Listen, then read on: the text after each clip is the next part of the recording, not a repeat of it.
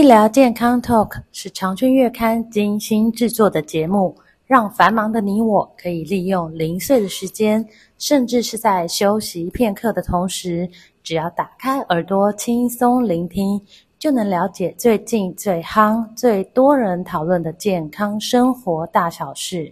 现在，不论你是在开车、运动，或者是在做家事，快跟着我们一起来聊健康，健康聊。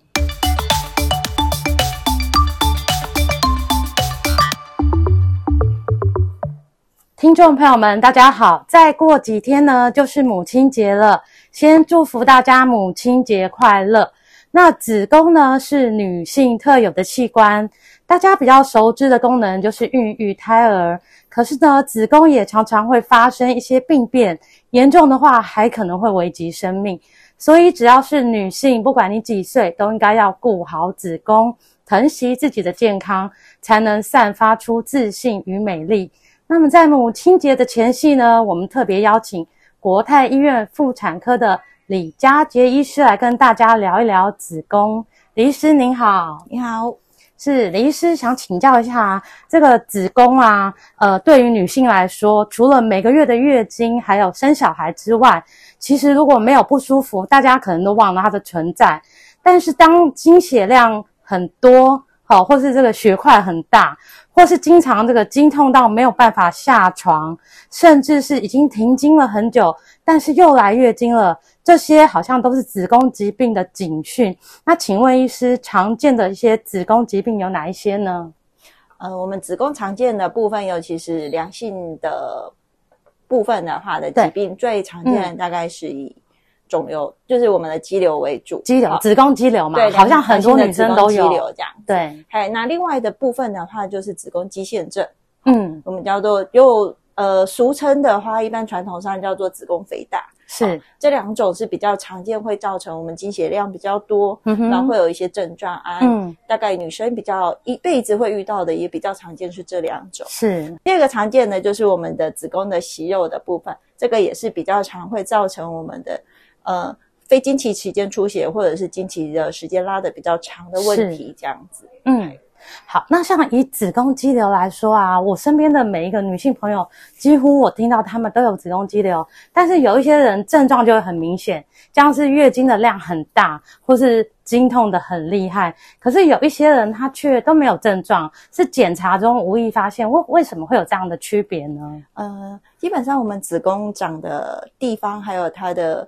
长的形态，我们也分有几种形态。那比较常见会造成月经来量很多的，就是比较有症状，大概是所谓的黏膜下肌瘤，它的位置长在比较偏子宫的子宫腔里面，那就会比较容易影响到我们的月经，包括来量比较多啊，时间比较长啊，这就是比较有可能。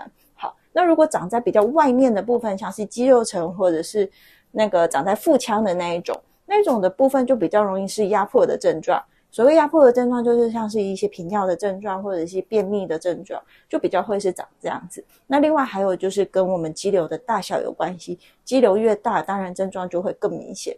那肌瘤小一点，可能就比较无感这样子。那痛经的部分的话，跟肌瘤就比较没有关系。痛经的部分跟我们子宫肌腺症的关系就比较大一些。那我们子宫肌腺症其实是所谓的子宫内膜异位症的一种，它会造成我们。子宫的慢性发炎，所以它的弹性会变差。嘿，但是虽然弹性变差，但是它又会变得肥厚，所以它会造成的问题就是，第一个是我们的月经来会痛，比较明显，包括月经会痛，或者是排卵期会痛。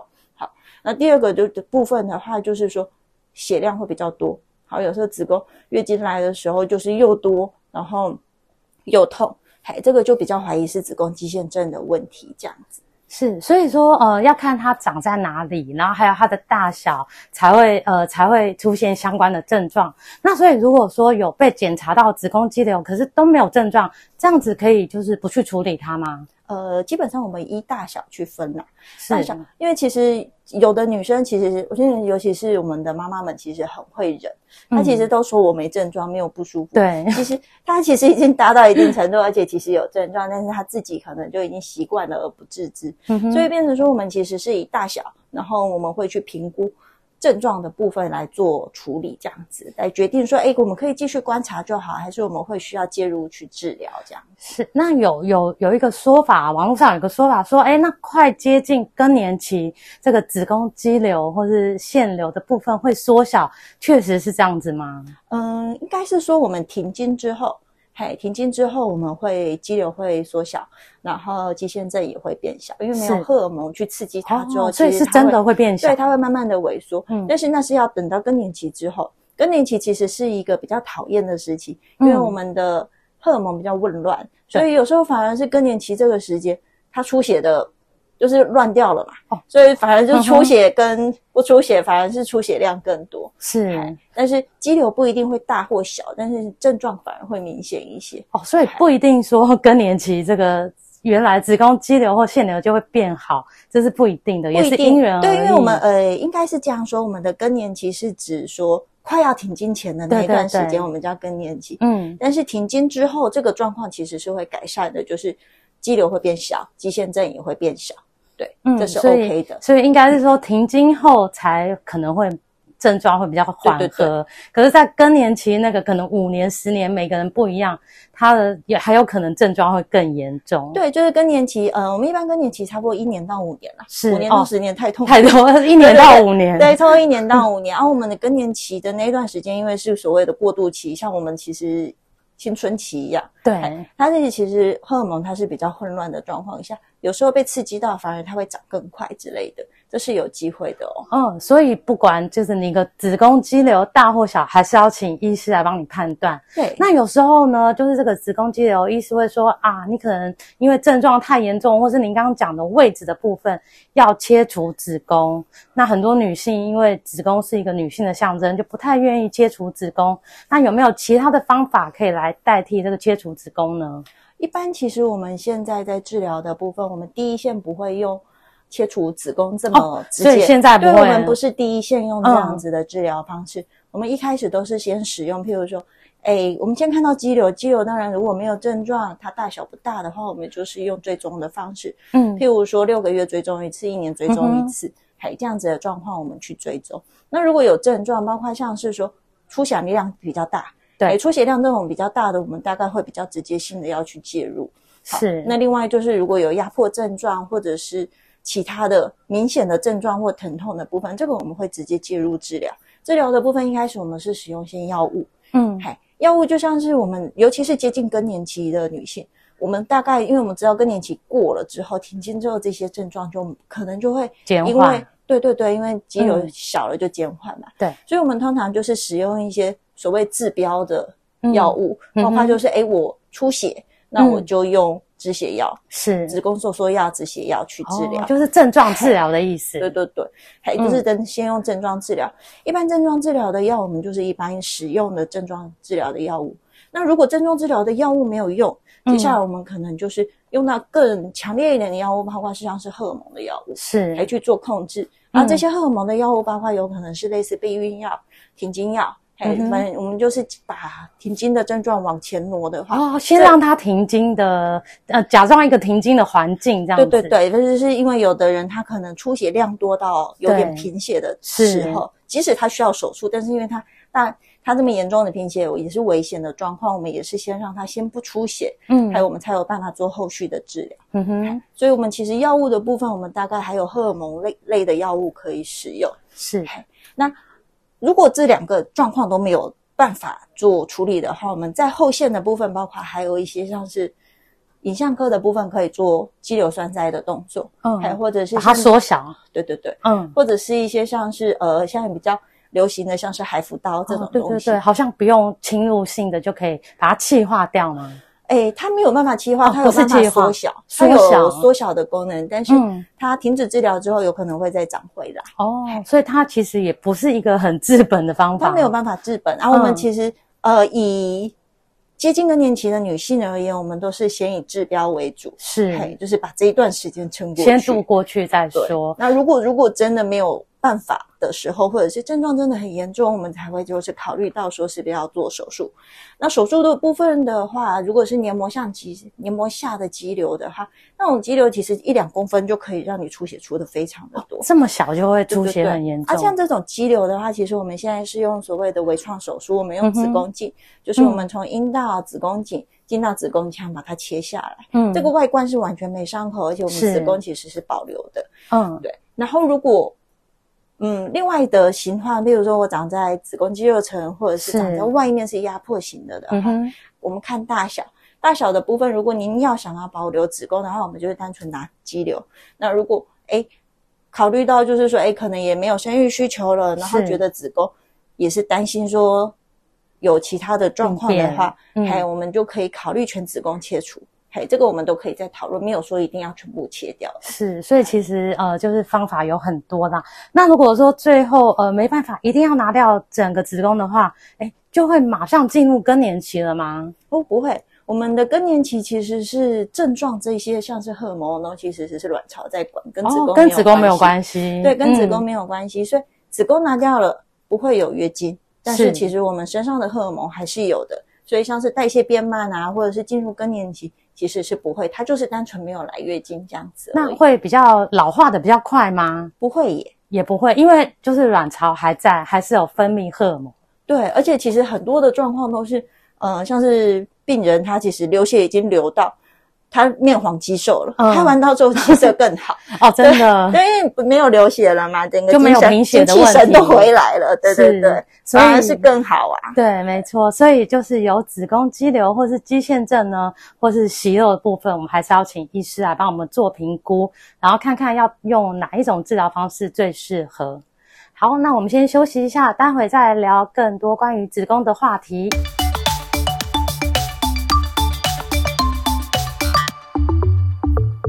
呃，根据一百零九年的癌症登记资料显示呢，子宫颈癌的发生率排名第十，死亡率排名第八。那因为透过了这个六分钟护一生的子宫抹片检查很普及之外，现在也有疫苗可以打，所以子宫颈癌呃的这个呃人数呢已经降下来了。反而是一个大家比较没有注意到的子宫内膜癌的人数呢，有呈现上升的趋势。那想请问一下李医师，呃，跟我们聊聊这子宫颈癌跟子宫内膜癌，它会有哪些症状需要注意呢？子宫颈癌跟子宫内膜癌的部分的话，它通常第一个表现比较常见是不正常的出血。是，所谓不正常的出血，在有月经的女生身上的话，嗯、就是我非经期期间出血，嗯，或者是一些像是经期拉的时间很长。对，甚至你根本搞不清楚我什么时候是经期，长会长到多长啊？长有时候会长到十天以上，十天一般都是五到七天，一个礼拜。所以我们抓正常值，大概是一个礼拜内，我们叫就是比较算是正常的月经的状况。随着年纪的增加，理论上它应该会缩短，时间会比较缩短，是。然后我们的流血量会比较减少。那如果你越来越多，那当然就是有问题，就是不正常，就是有可能 maybe 有一些其他的状况，嗯、那就会建议你可能检查一下会比较好，这样子。嗯，比较常最常见的其实比较容易被发现的是出血，嗯、就是出血是最常见的。就刚刚提到的出血比较长，时间比较长，还有量比较多。对，那如果是停经后的女性的话，停经后的女性，我们停经叫做呃定义上而言的话，我们就是从最后一一次月经。到今天为止，我们超过十二个月，就是一年以上都没有来月经，嗯、我们就算是停经的状况。是停经以后有任何的出血都不对。哦，所以停经后不不能再有出血的状况，不应该再出血。是，当然它里面是有可能有良性的原因，也有可能是有恶性的原因，不一定完全是恶性。所以如果有任何的停经后出血的状况，都会建议要回来做检查。这样是，所以出血就是一个很明显的指标，也是大家很轻易可以判断的。对，没错。嗯，那像出血的部分呢？呃，刚刚提到的子宫颈癌的话，是不是也有另外一个叫子宫颈息肉，它也是会造成出血？是。子宫颈息肉的部分，它也会造成比较常见的出血，或者是一些感染的部分。嗯哼，那这个的部分到底是息肉还是是对对对癌症的部分？说实话，要内诊才知道。嗯，所以比较没有办法，就是说当诶我自己评估这样子，嘿比较困难，所以可能如果真的有不正常出血的状况的话，我们一般还是建议就是说，诶不管是到一般诊所或者是到大医院都 OK，我们就是给妇产科检查一下，看是不是有什么样子的问题造成这样子的出血。是，那我们提到这个子宫内膜癌，它是不是又比这个子宫颈癌更难发现呢？呃，其实子宫颈癌它到有症状跑出来的时候，嗯嗯、呃，反而是比较晚一点哦。子宫颈癌反而比较晚，对，对子宫内膜癌它会比较明显，它乱出血的状况会更快，嗯，更 快。它很早期，它可能就会有出血的症状，嗯，所以其实是它算是一个还蛮友善的一个癌症，因为其实它很早期它就会给你警讯了，嗯。所以就是说，呃，不管你就是如果还有月经的女性，就是你的子宫呃出血的状况是异常，跟呃一般的时间不一样的话，例如说是月非月经期的时候出血，或是月经期就是变长，或是量变大，甚至是有血块，是不是很多会以血块来表现呢？以血块还好，血块还好。我们的子宫内膜癌最常见就是滴滴答答的出血。哦，就是像那种水龙头关不紧，嗯、时不时我上个厕所擦一下都有，嗯、擦一下都有。嗯，嗯这种的话就会比较担心。是这种的部分的话，我们会建议到妇产科，然后我们会做超音波。嗯、超音波的话，我们看内膜的厚度，还有内膜的形态。嗯、是这样子比较好。那提到这个内内膜的厚度，内膜的厚度，它是不是有随着这个月经周期，它的内膜厚度会不一样？会，我们月经其实刚走的时候，嗯、那个时候是一开始一个周期的开始的时候，对，内膜其实薄薄的，大概零点二公分、零点三公分左右。到月经快来的时候，尤其是年轻女性，她厚可以厚到甚至到两公分上下，嗯，这都是可以接受。但是如果譬如说像是我们诶不正常出血的状况，我们月经结束之后，明明应该要薄薄的，对，诶照超音波看起来还是很厚，嗯、那就有问题。嗯哼，对。那进一步会做哪一些检查呢？除了用超音波，除了做超音波之外，如果我们看到它的确是有一个增厚的状况的话，嗯、我们会从超音波的部分去做评评估。是。那如果超音波看起来，诶，里面像是有息肉，像是有肌瘤，所以造成它厚的话，我们现在还有一个工具叫做子宫镜，嗯、那个就是一个。内视镜的部分就是我们可以直接伸进去，嘿，这个也不用麻醉，检查镜是不用麻醉的，在门诊就可以处理。是，就是我们一样像是在做抹片的那个动作一样啊，但是我们的镜子是从子宫颈穿进去之后看里面的状况，嗯，看里面是有息肉还是有肌瘤这样子的问题。那如果诶看起来就是很厚，对，然后而且不是这么规律的规则的一个状况的话，然后我们就诶怀疑它可能是一个恶性的状况。我们可能就会需要做切片，就是在做子宫镜的当下就可以马上切片了吗？啊，没有办法，那个会需要在门诊或者是在手术室的部分才有办法做切片。嗯哼，所以做这个切片去做病理的化验，其实出来就是最准确的。对，那我们的目前的切片的方式，包括在门诊的时候，我们有一支细细的管子，我们可以拿去做处理。嗯，但是它的缺点就是我们只能切一小块。哦，因为切局部的，对，只能切一小块去看。那如果进到手术室的部分的话，我们就是有别种方式，包括像比较呃可以切片的子宫镜，嗯、或者是一般我们传统的子宫内膜搔刮手术，嗯、这个就是要。评估看看您适合哪一种，这样是，所以其实方法也有很多种嘛，就让医师来安排。那最后呢，想请李医师呢来教大家呢，生活中要怎么来保养子宫，可以帮我们从饮食跟生活方面来做建议。饮食的部分其实嗯。很简单，其实就是少盐、少油、少糖，就跟一般疾病差不多。对对对，就是我们健康生活，尤其是我们的睡眠很重要，然后运动很重要，嗯，饮食很重要，就是我们希望健康一点的生活。是。那其他的部分的话，包括我们定期要做子宫颈的抹片，对对对，每年一次。对，我们现在台湾国健。